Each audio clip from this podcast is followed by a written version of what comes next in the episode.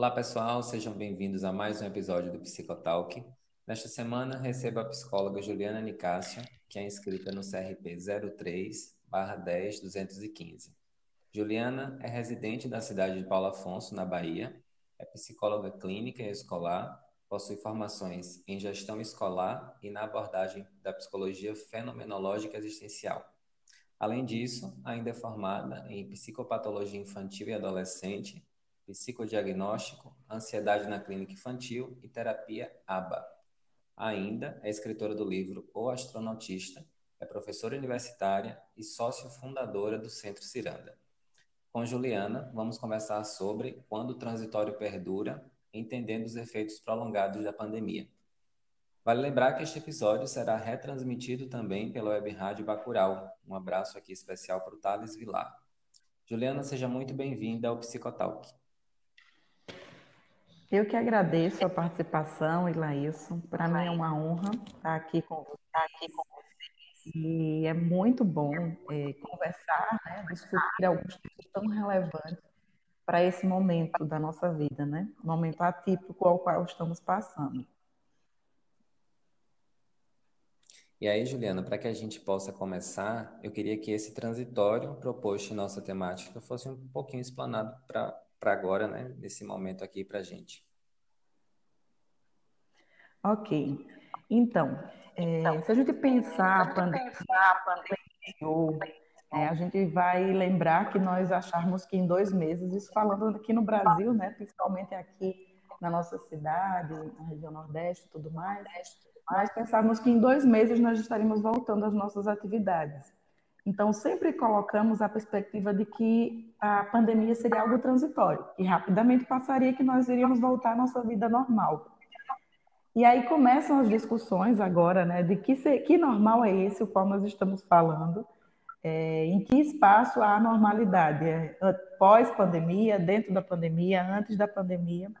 Mas com relação ao transitório, é, pensar, né, transitório vem da palavra trânsito e vem, então significa passagem, então é algo que tem uma duração limitada e que para a gente a pandemia desde o início era colocada como se nós tivéssemos em dois meses teríamos passado por isso.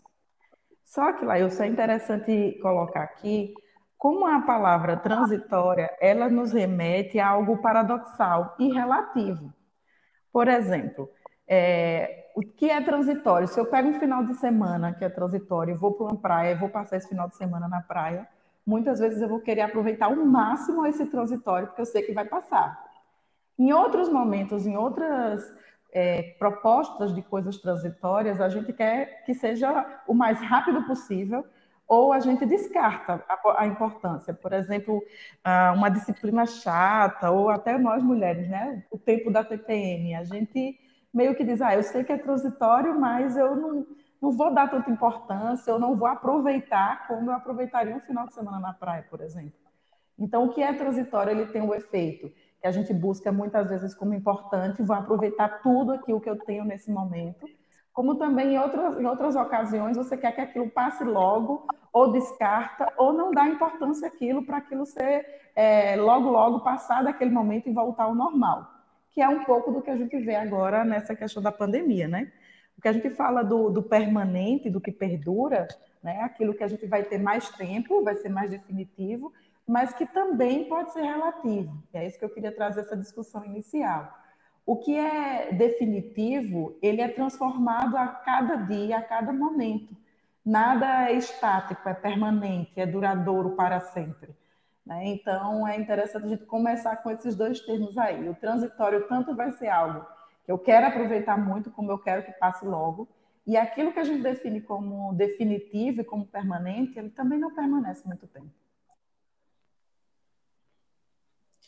É, e trazendo um pouco dessa tua fala, é, dessas duas instâncias do que seja transitório, de aproveitar antes que acabe, ou porque vai passar rápido, ou de pensar sobre isso, em uma visão bem otimista, esse transitório que seria de aproveitar rápido acabou perdurando aí para poder nos ensinar algumas coisas sobre sociedade e coletividade. Isso é uma opinião pessoal minha, tá? Mas aí eu quero te perguntar: existe algum impacto desse prolongamento em nossa saúde mental? E se sim, qual seria este? Sim, é, se a gente já falava da pandemia com alguns impactos de saúde emocional nesses dois meses, imagine isso se prolongando. E por que eu trouxe essa visão da, do transitório e do permanente? É que a gente tem que entender que tudo que vem, mesmo que seja transitório, ele marca a nossa vida que pode levar para uma permanência. Então, os efeitos emocionais, por exemplo, né? É, tem a Faculdade do Rio de Janeiro já fez uma pesquisa que diz que houve um aumento de 80% do número de estresse e depressão e ansiedade nas pessoas, né? Então, nesse momento da pandemia. Então, se a gente coloca um aumento né, de, de comportamentos, ou vamos dizer assim, de patologias mesmo, ou de formas das pessoas estar, né, de, de ser no mundo, de, a forma que essas pessoas se apresentam nesse espaço, por um estresse, por uma ansiedade, por uma depressão, nesse momento da pandemia. Quando a pandemia acaba, vamos dizer que daqui a uns dois meses a gente tem a vacina, com muito otimismo, né? Claro, estou só fazendo um exemplo.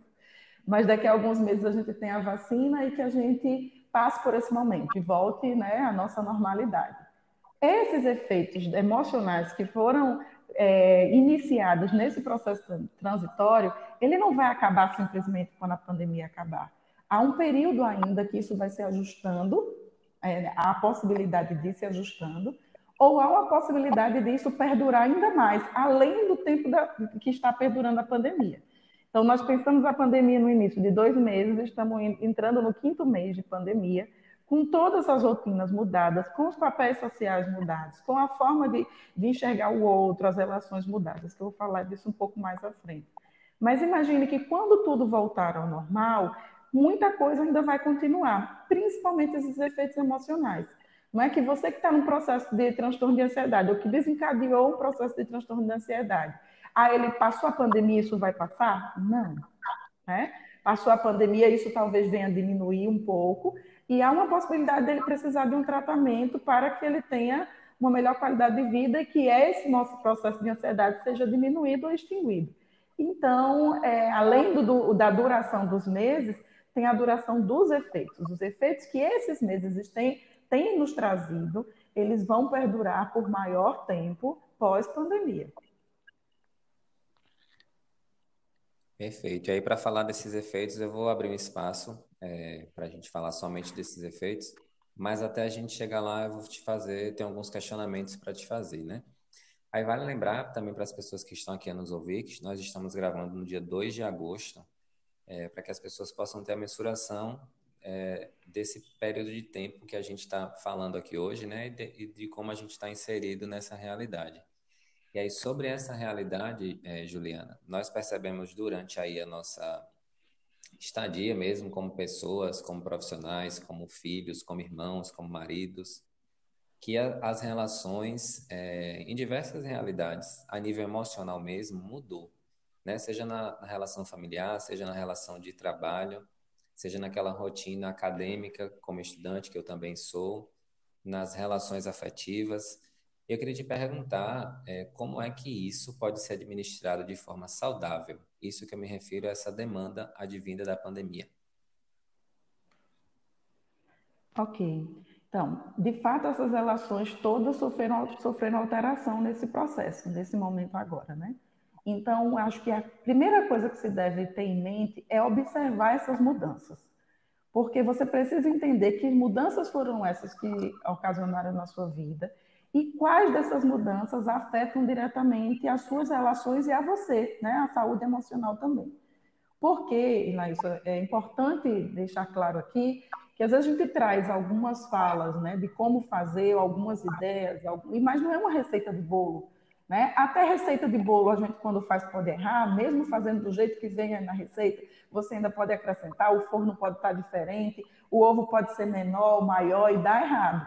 Então é importante ter em mente, por isso que eu coloco essa questão da observação, é entender quais mudanças está alterando a sua vida, está lhe afetando. Porque é a partir de, desse entendimento, dessa observação, que você vai poder intervir, né? que você vai poder ter uma, uma ação é, a ponto de minimizar os efeitos, se é que está tendo efeitos negativos, né? Nesse caso. Então, de que forma saudável eu posso organizar as minhas relações? Ora, as relações de trabalho, como é que está as relações com o chefe, com os colegas? Está é, tá diminuída? Você sente isso como efeito? Precisa aumentar? Então, como aumentar essas relações a partir dos, das tecnologias, né, videochamada, com a família também. É, e quanto mais você consegue usar o que está a seu favor, como a tecnologia, por exemplo, que está ao nosso favor, e ajustar isso, vai facilitando com que a gente lide um pouco melhor com a nossa saúde. Eu vou te dar um exemplo, tá? É, essa semana, mesmo semana passada, domingo passado, hoje tem oito dias, foi meu aniversário. E assim, eu estava super triste na semana do meu aniversário, porque eu gosto muito de comemorar, comemorar meu aniversário, e eu estava meio incomodada que eu não ia fazer nada, não ia poder chamar ninguém, não ia poder comemorar. E aí, com dois dias antes, eu tive uma ideia e fiz, né? Comprei, é, peguei pelo, pelo aplicativo de entrega de Maceió, entrei em contato, meus pais moram lá, entrei em contato, mandei entregar um bolo na casa dos meus pais, na casa de um primo, na casa do meu irmão, pedi meu irmão providenciar, Fiz um bolinho, entreguei na casa de alguns amigos aqui próximos e entrei pelo, pelo, pelo aplicativo né, de, de videochamada. Nós cantamos parabéns juntos. E aí todo mundo, como assim você está trazendo o bolo para mim? E eu fui de máscara, toda, com toda a segurança, deixei o bolinho lá na casa de todo mundo e festejei. E foi muito bom. O meu dia domingo foi um dia muito bom. É um dia que eu desfrutei assim, fazendo as coisas, indo entregar as pessoas, voltando. Então, assim, de repente, um momento que foi bem. É, é, um momento um pouco triste, porque eu estava meio triste, mas não deixei que isso abalasse totalmente o meu dia. Eu digo, ah, não vou fazer nada, vou só esperar as ligações, né? Só esperar as felicitações. Não, tentei provocar alguma, situa alguma situação para que essas relações que eu tenho com o meu aniversário não fosse perdida. E o dia extremamente foi maravilhoso. Pedi a comida que eu mais gosto, à noite ganhei uma outra comida que eu mais gosto. E aí, de certa forma, o dia ficou repleto de ações e eu fiquei super feliz, terminei o dia muito contente, muito feliz pelo que eu tinha promovido. Estou dando só um exemplo. Talvez a pessoa não tenha a mesma relação com o aniversário do que eu. Mas quando a gente consegue entender o que é que está nos deixando chateado, eu estava uma semana sem conseguir identificar. Aí eu percebi, poxa, meu aniversário e tal, e aí eu fiz a intervenção direta, né? Então, o mais importante que eu digo antes mesmo da intervenção é você conseguir descobrir o que é que está mexendo com você, o que é que de fato te afeta. Perfeito, Juliana. E aí eu vou até abrir também, você trouxe um exemplo. Eu vou abrir também um cunho aqui de exemplo pessoal meu, mas antes eu quero também te parabenizar pelas iniciativas que você tem, no sentido de você sempre estar tá, é, praticando, entendendo, mas para além de entender, você está praticando o que é reinventar, é, se reinventar e o que é resiliência, né? Porque também você é, fez o seu casamento no meio da pandemia, estou abrindo aqui também para as pessoas, eu fui uma das, uma das pessoas que assistiu, você fez o seu casamento online, é, se reinventando, é, não adiando ou cancelando um dos seus sonhos, um dos seus desejos também, que era casar, mas você se adequou à realidade que, que estava ali imposta e você conseguiu executar da mesma forma como esse exemplo agora do seu aniversário. Então, primeiramente, parabéns. E eu compartilho, eu, eu compartilho e corroboro também dessa tua ideia, no sentido da gente precisar estar atentos ao que de fato nos compete porque a gente jamais pode viver o ônus de uma realidade ou de alguma circunstância que a gente não se sente identificado ou até mesmo pertencente àquilo ali. E pegando um pouquinho do teu exemplo do, do aniversário, eu tenho assim uma memórias afetivas absurdas com São João. Para mim, a época do ano é a minha festa favorita, é a época do ano favorita, é o meu mês, é o mês do meu aniversário, é o mês que as coisas mais bonitas da minha vida acontecem. E esse ano foi bem difícil para mim passar por essa temporada de São João, principalmente pelas memórias afetivas que eu tenho com, com minha família toda reunida, porque eu moro sozinho e esse ano foi bem complicado. E aí, como você também, fiquei muito triste no mês de junho, na semana do meu aniversário, que é ali pertinho do São João também. Mas aí entrou exatamente isso, essa, essa disposição de entender que não é um momento típico, de entender que a gente está triste, de mas para além de entender, a gente precisa respeitar que a gente está triste. Mas a diferença é exatamente essa. O que é que a gente vai fazer com isso? Eu liguei uma, uma fogueira no YouTube, coloquei no YouTube uma fogueira lá tocando fogo, coloquei na televisão, liguei para minha mãe e ficamos nosso São João aí de uma forma bem atípica, mas resgatando aquilo que fazia parte para mim é, de toda uma vida, mas nesse novo momento. E aí, falando um pouquinho desse novo momento, e a gente está aproveitando aqui para falar dessa resiliência e desse, dessas relações que a gente tem com memórias afetivas e com significados, é, para uma visão além de mundo pandêmico, a gente também precisa levar em consideração o que a gente está vivendo agora, né? Que sejam essas adaptações, essas readequações. Eu queria te perguntar como é que a gente pode usar disso é, para um mundo pós-pandemia, como é que a gente pode usar isso ao nosso favor e como é que essas ferramentas que a gente está usando agora podem ser úteis nessa visão de mundo pós-pandemia.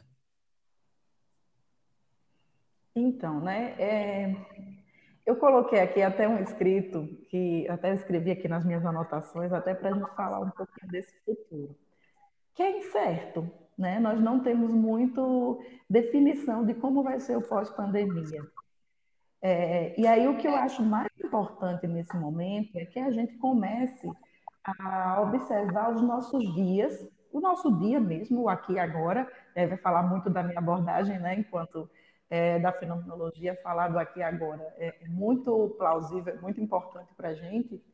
Então, trazer esse aqui agora como um momento, é, como posição, como tomar posição, né? Falar assim, como se a gente estivesse usando aqui agora como processo de intervenção. Porque algumas coisas desse futuro, né, do que é que a gente vai, que a gente ainda não sabe, né, de fato como vai acontecer.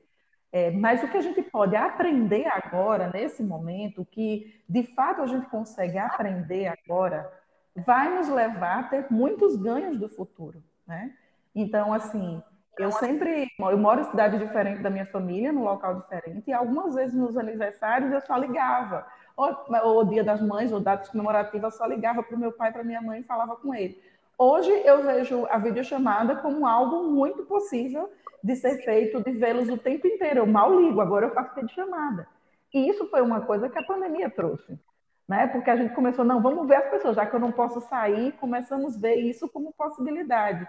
E a gente consegue identificar que o que eu aprendo agora, ele pode e deve ser levado para o futuro, para o momento pós-pandemia.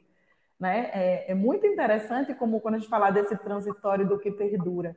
Como no início da pandemia, a gente ouvia muitas pessoas dizendo, vai passar, vai passar, ó, oh, calma, vai passar. E agora a gente está diminuindo de escutar isso.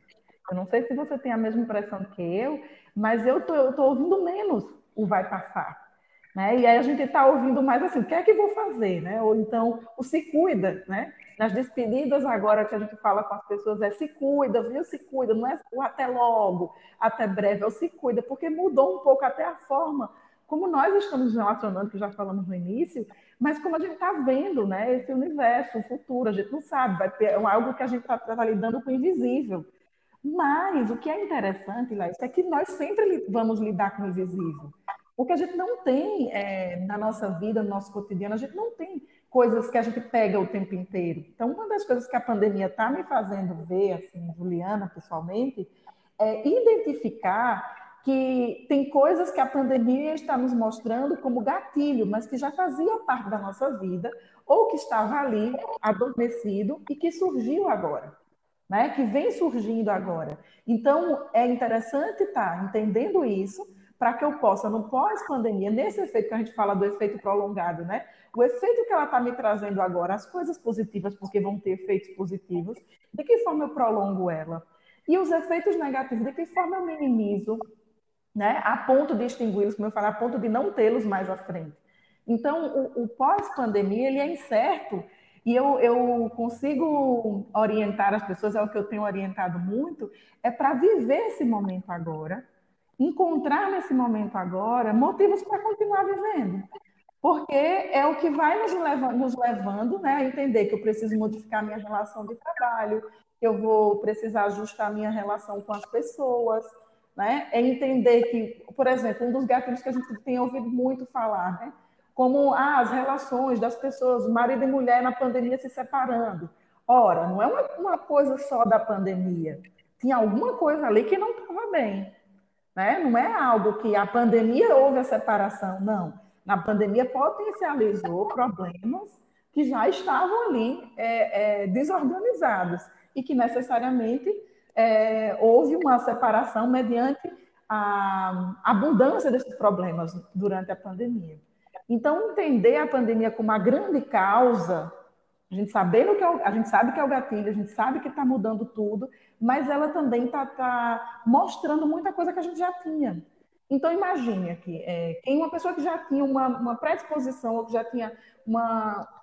Já, já tinha ansiedade, já tinha algumas atitudes ansiosas, no momento da pandemia, ela vai ter talvez um transtorno de ansiedade, ela vai aumentar essa ansiedade, e ela talvez não cuidou, nunca cuidou. A partir da pandemia, ela pode estar cuidando disso.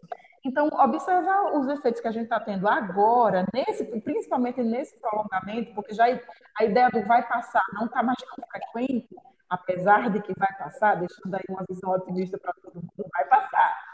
Mas a ideia disso que não está mais presente esse vai passar porque as coisas estão durando, o que é que eu estou aprendendo com isso e o que é que de fato a pandemia tem me mostrado? Tem mostrado para mim, ela tem desencadeado o quê? Que ela não é que provocou uma depressão, mas ela desencadeia uma depressão mediante o que eu já vinha sentindo, as dificuldades que eu já tinha. Então, acho que é interessante pensar nesse momento do agora para que esse pós a gente possa ir ajustando na medida que, que esses efeitos forem diminuindo. Né? Na medida que a gente for entendendo esses efeitos e organizando, a gente ir tentando é, buscar uma vida nova, diferente. Né? Perfeito. É, você falou duas coisas muito interessantes agora, que é o, a ausência e a diminuição da frequência do uso do vai passar, mas também como o fato de você é, ter isso como gatilhos de coisas que já estavam presentes. Isso é muito importante ser, ser questionado e dialogado, porque a pandemia está trazendo luz para coisas que já existiam mesmo, para a realidade sociopolítica deprimente que o nosso Brasil vive, para a desigualdade social que o nosso país passa, pelas causas sociais que é importante se questionar e se debater, abrir espaços de fala e de diálogo, por sentimentos, por emoções, por relações, por comprometimento. A pandemia trouxe luz para tudo que estava é, meio que escondido, meio que camuflado ali presente é, em nosso, até mesmo dentro de nossas casas e principalmente dentro de nossas casas. Eu quando eu recebi Cristina Rosa é, e, o, e o João lá de Pelotas aqui no Psicotalk, eles falaram muito sobre isso, sobre um elefante branco que existia dentro das casas, mas que esse elefante ficava ali como enfeite, ninguém falava sobre o elefante, mas todo mundo sabia que o elefante existia. Então, acho, assim, perfeita a sua colocação nesse sentido de, de entender que agora a gente possa estar tendo acesso a coisas que a gente antes estava renegando ter. E, e sempre assim, todas as minhas todas as minhas atitudes, questionamentos e pensamentos, eu sempre prefiro buscar o lado positivo de qualquer onda que eu esteja vivenciando. E, e trazendo para isso, eu vejo também assim esse lado de prolongação da pandemia, é, desses efeitos que a gente vai falar é, agora há pouco sobre isso, é um, é um convite mesmo. É, isso aqui também é, um, é, uma fala muito minha como Ilailson Pessoa. É um convite para a gente se, se atentar mais para a gente mesmo, no sentido do, dessa prática do autoconhecimento, mas também para a gente é conseguir compreender quem somos, né, à medida ali do que a gente sente. Sentir alguma coisa ruim algum dia é normal, as pessoas se cobram por isso. É normal estar triste um dia, é normal estar triste uma semana seguida. Mas o que é que a gente está fazendo com isso? Que a gente não pode é permanecer e se deixar permanecer. Mas é normal. E a pandemia veio trazer exatamente essa luz para o que, já, que já existia, mas que a gente às vezes ali não tinha acesso até mesmo de forma inconsciente, né? E aí, e aí mensurando, falando um pouquinho dessa, dessa realidade, é, que as pessoas também trazendo mais um exemplo meu. Eu moro sozinho, minha família está toda distante, mesmo que alguns na mesma cidade, mas todos em suas casas.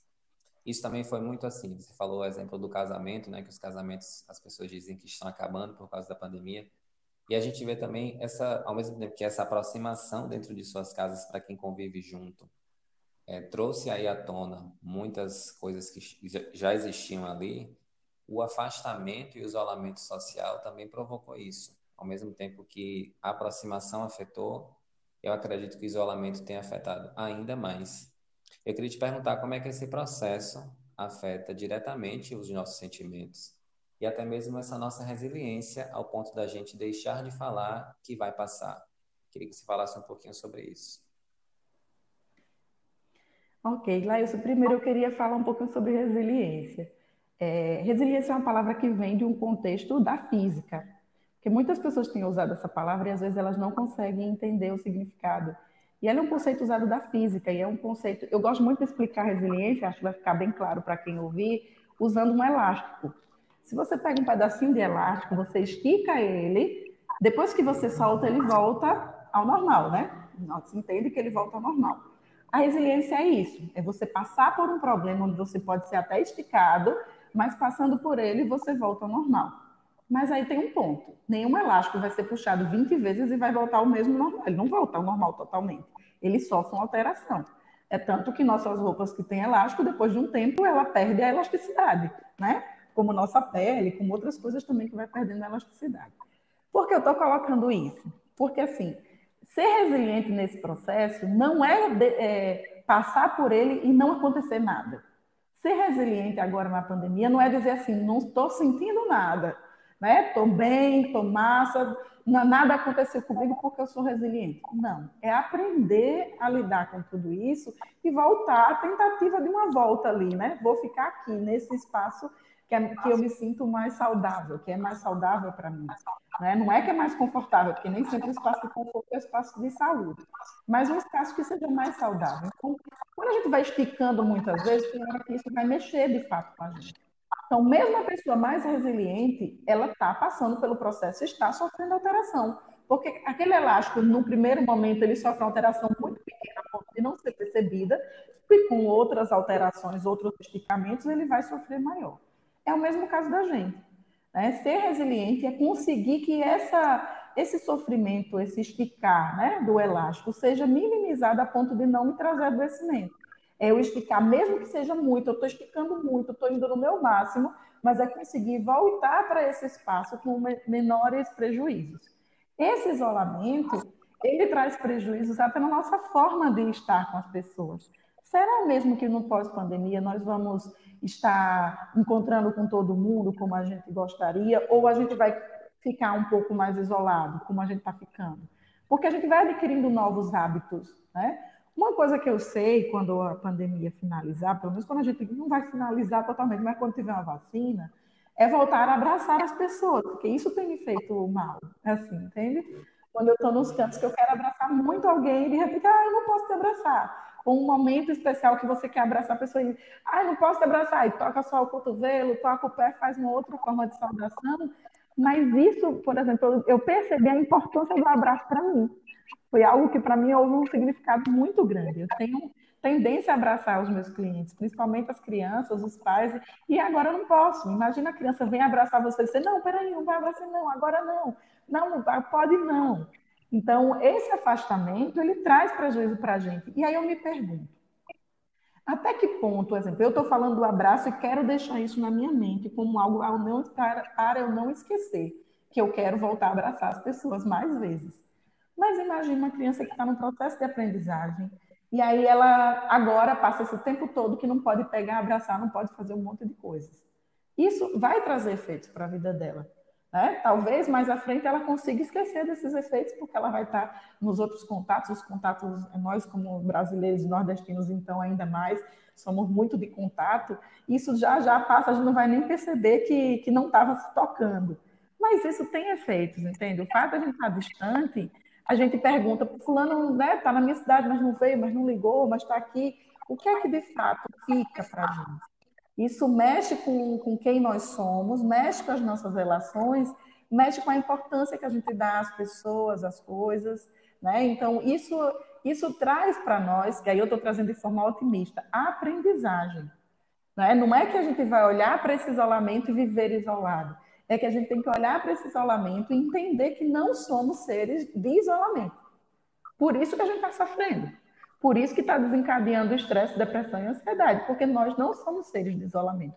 Nós somos seres sociais. Nós, né, nossa, nosso inato, né, nasceu em nós o desejo de sociedade. Então, é, como seres sociais, nós precisamos entender que esse momento nos, distan nos distan distancia, mas que o isolamento social ele não pode ser isolamento afetivo. Né? Isolamento social é o estar distante, mesmo que seja por alguns metros ou, ou por vários metros, ou ver a pessoa, pelo, pelas, pelas tecnologias, por uma tela, não importa, mas isolamento social ele não pode ser afetivo.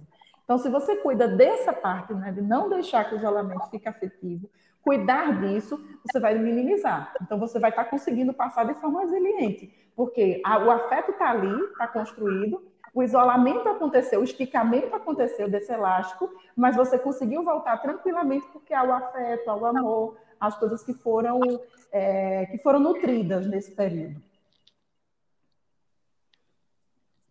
Perfeito. De uma coisa eu tenho certeza. A gente agora sabe o valor de um abraço, né?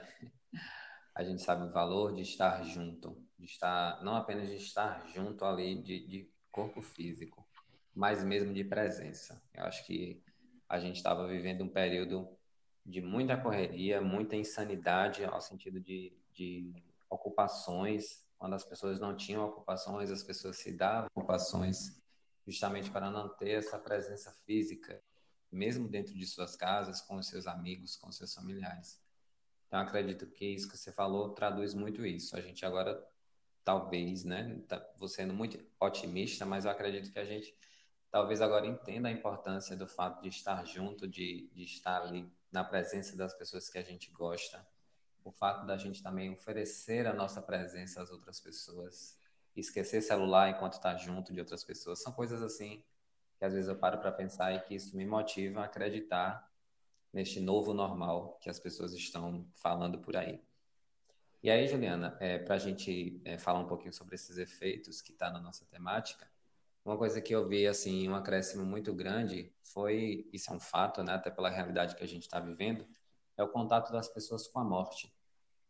É, a gente sabe da sociedade, do tabu que a gente tem em sociedade, de falar sobre morte, é, às vezes, a depender da criação e da, reali da realidade, dessas pessoas, tem pessoas que não podem falar de morte por ser errado e tudo mais. As pessoas têm medo da morte, as pessoas não gostam de falar sobre morte. De uma hora para outra, a morte se instaurou na nossa realidade como nossa vizinha. A gente consome a morte nas notícias que, que a gente vê, nas conversas que a gente ouve, e até mesmo em nossos pensamentos. Isso eu me incluo. Às vezes, advindo dessa pandemia, às vezes eu me pego pensando na morte, no que é morrer, como é morrer. É, e isso ficou, isso está muito claro é, de uma hora para outra para essa sociedade que tinha medo de falar de morte, a morte se instaurou como realidade. A gente já sabia que é a única certeza que a gente tem, mas agora além disso ela é uma realidade. E se a gente sair de casa sem a máscara, a gente sabe hoje que pode morrer. E isso vem causando medo nas pessoas. Medo, angústia, é, apreensão, é, incertezas, diversos sentimentos. É, quando a gente fala de sentimento eu quero falar desses efeitos prolongados a nível emocional. Eu queria te perguntar quais são esses efeitos prolongados que a gente está é, debatendo aqui hoje e se existe uma lista específica para esses efeitos prolongados, se não existe. Eu queria que você falasse um pouquinho sobre isso. Uhum. Ok. É, tem, antes de falar desses efeitos, eu queria só com, com, é, continuar essa fala da morte né, que você trouxe. Aí me diga se exatamente a pandemia não é o gatilho. Por quê? Sempre fizemos a, morte como possibilidade.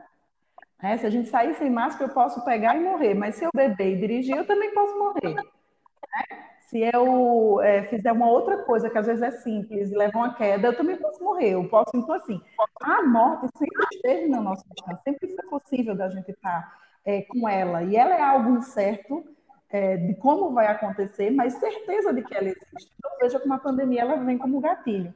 Aí eu queria ler um trechinho aqui de um, de um versinho aqui de um filósofo de Santa Catarina, é, que é o Rosemiro Sefstrom. Ele diz o seguinte: a noção estatística da estática, desculpa, a noção estática da vida faz com que boa parte das pessoas pare no tempo, deixe de se atualizar, deixe de se melhorar por incrível que pareça, algumas pessoas deixam de participar da própria vida. E aí eu me pego pensando, quando a gente vê aquilo tudo, parece tudo normal, tá tudo definido, tá tudo pronto e acabado, a gente não se dá conta que a gente tem a morte, então eu preciso aproveitar mais a vida porque eu posso morrer, eu preciso aproveitar mais os meus amigos porque eu posso não tê-los. Então todas essas questões que estão vindo muito forte na pandemia sempre fez parte da nossa vida mas nós fomos deixando as coisas ficarem estáticas paradas, definidas, definitivas, entre aspas, né? como se fosse definitivo, como se perdurasse permanente, e esquece da transitoriedade, da vida, das coisas e das pessoas. Então, a pandemia, ela nos traz isso. Ora, ó, vamos olhar, estamos vendo aí, tem possibilidade de morte, mas sempre teve. Né? Então, esse medo que as pessoas podem estar tendo, principalmente quando você diz essa coisa de estar buscando mais, de pensar mais sobre a morte, talvez por ver um número maior, óbvio que a gente está vendo um número muito maior do que a gente queria. Então, isso, do que a gente queria, não, ninguém queria, né? mas do que a gente esperava, isso faz a gente pensar mais, mas entende que isso é o gatilho.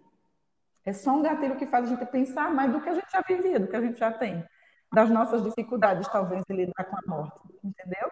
E aí, respondendo a sua pergunta, que eu acabei indo para outro tema, mas respondendo a sua pergunta sobre alguns efeitos.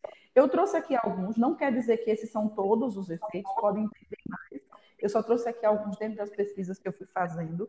E aí a gente tem um efeito que é da saúde mental, no qual nós já falamos, né? Ansiedade, depressão, estresse, síndrome de pânico, é, insônia, Outras, outras, até outras doenças psicossomáticas podem aparecer mais agora também, certo?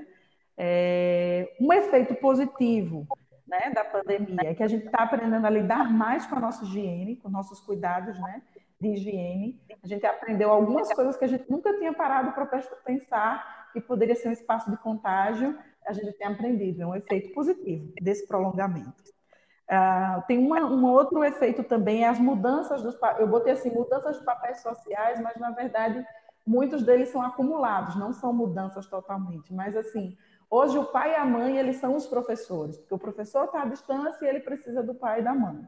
Né? Na, na, no atendimento online com criança, a gente precisa do pai e da mãe. Então, eles são co-professores, eles são co-terapeutas, terapeutas, e eles acabam assumindo outros papéis que antes não eram colocados. Então, é um efeito também que em alguns momentos positivos, em outro aumenta o estresse, tanto da família, né, porque há, há um acúmulo de papéis, né, de atividades.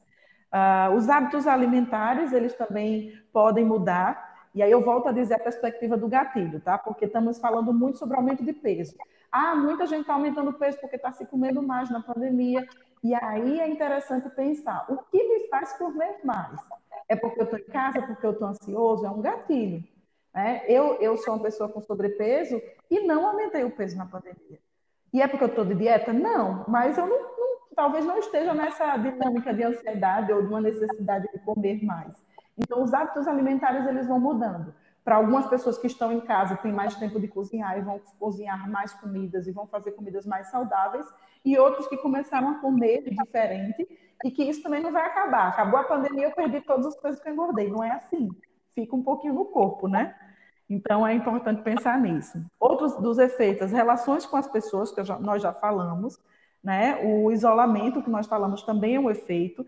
Eu queria só ressaltar essa questão do isolamento, pensando nas crianças e pensando em pessoas que têm algumas deficiências ou, ou algum transtorno. É, o caso da pessoa com autismo. A pessoa com autismo ela já tem dificuldade de habilidades sociais. Ela já tem uma tendência ao isolamento. Então, uma criança que estava num processo de desenvolvimento, com atividades, fazendo interação social com a sua escola, ela perde isso nesses meses. Ela tem perdido isso nesses meses.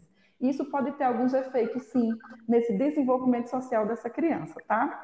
Novos hábitos que a gente vai tendo. Então, tem pessoas que começam a dormir mais tarde, a, começam a ler mais, outros a jogar mais.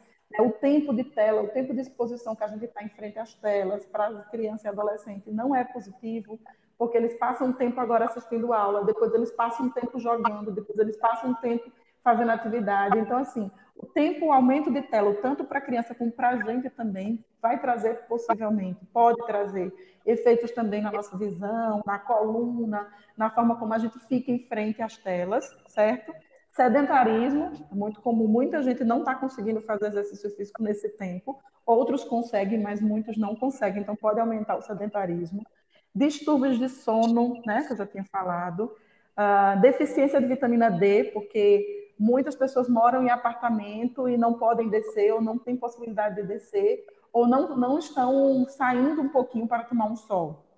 Então, pode ter uma deficiência de vitamina D e outras questões. Eu queria só fechar essa lista com, uma, com uma, uma, um efeito né, que é muito importante a gente colocar, que é um efeito político, econômico é, e cultural. Nós temos esse, essa, esses três efeitos, além dos efeitos sociais que já estamos falando, a gente tem um efeito prolongado político, principalmente no nosso país, nós estamos tendo um problema político e de crise econômica também.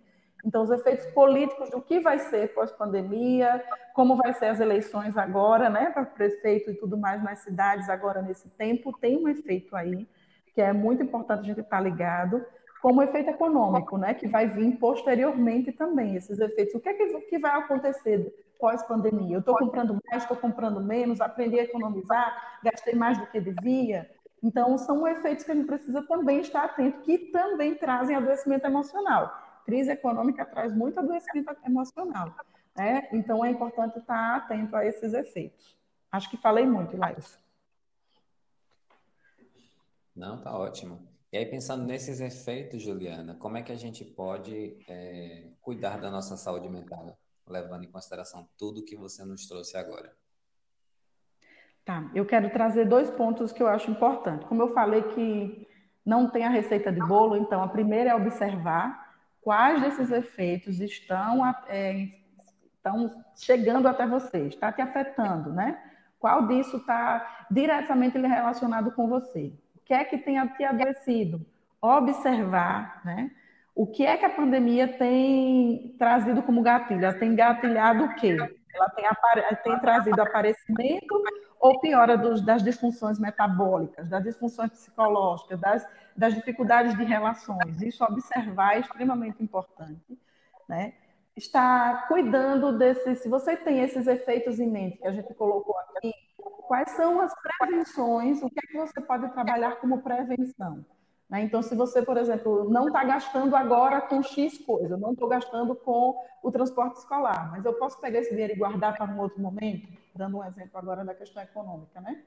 É, está observando os comportamentos dos membros da família também é importante, do filho, do esposo, tentar ampliar o diálogo nesse momento, né? é, para que vocês possam conversar, entender o que o outro está sentindo, como o outro está agindo, é, buscar fazer coisas que gostem, né? ouvir música, é, fazer leituras que seja produtiva, que seja é, prazerosa, para que você possa diminuir esses efeitos. E uma coisa muito importante, ver os sinais de alerta. Se nesse, nesse espaço todo você consegue perceber que tem coisas que você não está conseguindo lidar, que não está conseguindo, de fato, organizar, pedir ajuda, né? Às vezes é de um amigo, às vezes é, pode ser de um, de um líder é, espiritual, alguma coisa assim. Cuidar da espiritualidade também é algo positivo que diminui esses efeitos, né? E mais uma das coisas que você precisa prestar atenção é se você precisar de ajuda profissional. E não ter medo de buscar um psicólogo, de buscar um psiquiatra, de buscar medicação caso seja necessário, porque a gente ainda tem, já melhorou muito, mas a gente ainda tem uma dificuldade muito grande das pessoas procurarem ajuda psicológica. Então, só para você ter um exemplo, Laísa, eu tenho 10 anos que eu estou trabalhando como psicóloga e nesses 10 anos, só um cliente meu, um apenas um, veio para o tratamento psicológico. Ele não veio nem para o tratamento, ele veio para a psicoterapia, na verdade, e o intuito dele era autoconhecimento. Então, foi a fala que ele chegou no início. Eu vim porque eu quero me conhecer melhor um cliente de 10 anos de terapia, todos os outros vêm com a causa específica de adoecimento, ou para diagnóstico, ou para avaliação, mas veja como ainda é difícil. A gente já vai quando está num processo de bastante adoecimento, a gente nunca vai no início, a gente nunca procura inicialmente né, cuidar disso. Mas como algo muito importante que eu quero trazer é a questão do aqui e agora, do aproveitar o momento presente. O que é que esse momento, que é transitório, que está perdurando que vai perdurar porque vai modificar algumas coisas da nossa vida, o que é que isso me traz como aprendizado? Né? O aqui agora, o hoje, é o único momento que a gente pode é, mudar, mexer. A gente não pode mexer no passado, a gente não pode mexer no futuro, mas a gente pode mudar o nosso aqui agora. É o único espaço né, que a gente tem possível de mudança. É o único momento que a gente tem possível de mudança. E é nesse momento que a gente precisa atuar, nesse momento que a gente precisa intervir. Perfeito. E aí, Juliana, queria te abrir o um espaço. É, você é psicólogo infantil e você agora está lançando um curso né, para pais e mães Eu queria abrir o espaço para você divulgar, fazer a divulgação do curso, o que é o curso, como é que o curso funciona, para que as pessoas que estão aqui nos ouvindo é, possam ter acesso a ele. Ah, que bom, obrigada pelo espaço. É, nós desenvolvemos um curso é, nesse tempo agora de pandemia que fala sobre o desafio no, o desafio no cuidado emocional das crianças em tempo de pandemia e pós-pandemia. Fala um pouco desse transitório e do que perdura, né? De, de outra forma, com outro tema. Mas nesse curso a gente está trazendo alguns módulos, são cinco módulos que a gente vai estar tá conversando, né? São videoaulas que os pais vão estar tá ouvindo, com dicas, com orientações, com informações acerca do emocional, do que cuidar, do que estar atento, como está é, ajudando as crianças a passar por esse momento. Mas é um curso de saúde emocional para toda a família, porque a gente acaba trazendo dicas, e eu falo na, nos vídeos também, orientações para os pais. Então, como os pais precisam estar se cuidando. Então, acaba sendo um curso, um curso de saúde da família. Né? E, por fim, o curso tem uma mentoria, que é um encontro, ele marca um encontro online comigo, eu vou estar direcionando as orientações é, para cada família, né? dentro da dificuldade que cada família tem, eu vou estar direcionando na medida que a gente for fazendo essa mentoria. Então, é um curso bem legal, quem tiver interesse, entra lá no meu Instagram, Juliana Nicásio, Juliana com dois L's, né? entra lá no Instagram e tem lá mais informações e, e você vai ser muito bom, vai ser um prazer receber vocês no curso. Eu não sou pai, mas com certeza eu acho que eu vou fazer. Juliana, muito obrigado pela sua participação aqui no Psicotalk. Eu quero lhe agradecer por você ter aceitado o convite, por você ter colaborado de uma forma muito clara, muito limpa também. E, e a limpeza que eu digo de fala é dessa forma diretiva, é como se estivéssemos todos em casa e você estivesse ali falando de uma pessoa para outra pessoa. Eu acho que isso falta muito em nossa sociedade e você, para mim, em relação a isso, é um exemplo, porque você se coloca no lugar dos outros é, você fala de você para outras pessoas, mas também se colocando como uma outra pessoa. Isso é fantástico. É, eu quero lhe agradecer, inclusive eu quero deixar a casa aberta para você voltar quando você quiser, para que a gente possa sempre estar aí construindo é, novas ideias, novas reflexões, mas também uma perspectiva de vida, sabendo que a mudança que a gente quer para a nossa vida e para o mundo começa primeiramente na gente.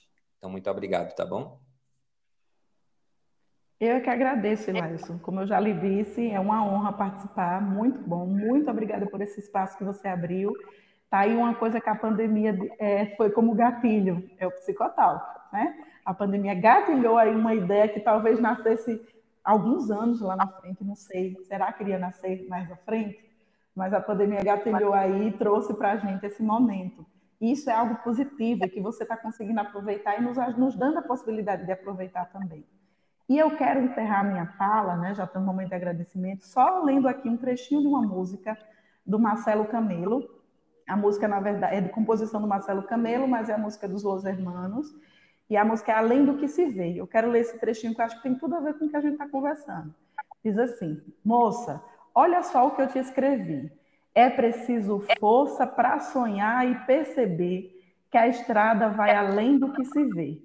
Sei que a tua solidão me dói e que é difícil ser feliz. Mas do que somos todos nós? Você supõe o céu. Sei que o vento que entortou a flor passou também por nosso lar. E foi você quem desviou com golpes de pincel. Eu sei, é o amor que ninguém mais vê. Deixa eu ver a moça. Toma o teu, voa mais, que o bloco da família vai atrás. E eu queria só frisar um pedacinho aqui. O vento que entortou a flor foi para todo mundo, chegou em todos os lares, né? Chegou em todos os lares. Mas o texto diz, né, a música diz que foi desviado com golpes de pincel, com golpes de arte, de criatividade, de possibilidade, de potência, de sermos seres humanos melhores. Então, que a gente faça um pouquinho disso agora, que a gente desvie esse vento que entortou a flor, que entortou nosso cotidiano, com golpes de pincéis, com golpes de gentileza, com solidariedade, com resiliência, com amor, com afeto. E eu quero agradecer minha participação nesse momento com essa fala, né? Que possamos desviar com golpes de pincel esse vento, esse vento que tem nos entortado. Obrigada. Muito obrigado. Que a gente possa golpear nossa vida com pincel e a gente possa colorir as melhores novas perspectivas de vida. Quero agradecer também mais uma vez é, ao Thales Vilar, da Rádio Bacural. Vale lembrar que o aplicativo da rádio está disponível para download em todas as lojas virtuais de aplicativos. Obrigado a vocês que estão aqui conosco. Na próxima semana estamos aqui novamente com a psicóloga Camille Gomes, lá de Recife, para falarmos sobre meritocracia, privilégio e naturalização das desigualdades. Imperdível. A gente se vê e a gente se ouve. Um grande abraço e até lá.